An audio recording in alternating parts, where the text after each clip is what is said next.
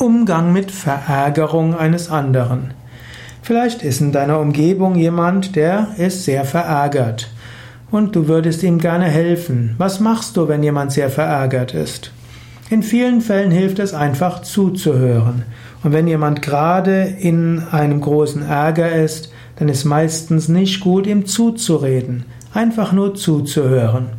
Wenn dir ein kluger Ratschlag einfällt, behalte ihn erstmal für dich. Höre dem anderen zu und lass ihn reden. Später kannst du kluge Ratschläge geben.